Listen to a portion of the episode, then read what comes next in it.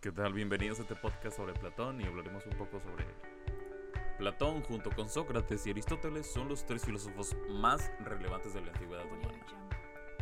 Nace en el 427 a.C., presuntamente en Atenas o en la isla Egina. Sus padres fueron Aristón y Perictione. De la aristocracia ateniense, por ello Platón desestima la democracia. Llamado realmente Aristócles, adquiere su apodo de Platón por tener espalda ancha.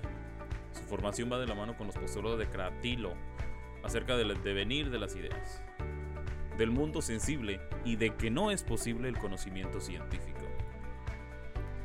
como base de la teoría de las ideas. Frecuentó desde muy joven a Sócrates, siendo de los más cercanos al círculo socrático. En la Apología, Platón narra el juicio realizado a Sócrates, posterior al suicidio del maestro.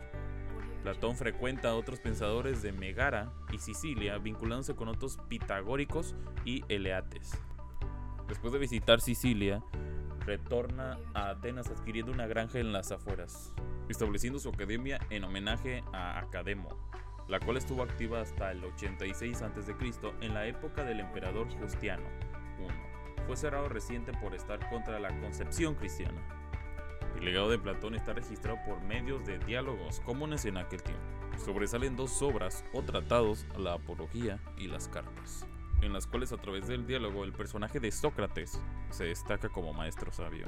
Hay discusiones sobre la teoría física y abstracto utilizando diferentes formas, tales como el uso de la mitología, monólogos, el estudio en directo y otras más, que aludían a una polémica similar a la empleada Acora. Entre las tesis planeadas por Platón están relación entre realidad y lenguaje, la concepción filosófica del lenguaje, el convencionalismo del lenguaje, epistemología y virtud, el amor, el alma, teorías de la educación, entre otros.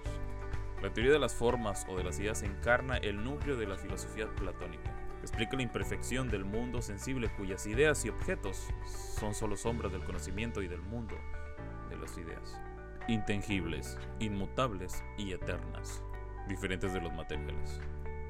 Sobre las mujeres, Platón se refiere sobre ellas en el libro 5 de la República, acotando que podrían ser guardianas. Luego expresa en el libro 7 que puede haber mujeres jefes, filósofas, con una función de utilidad. Periodos de la labor platónica.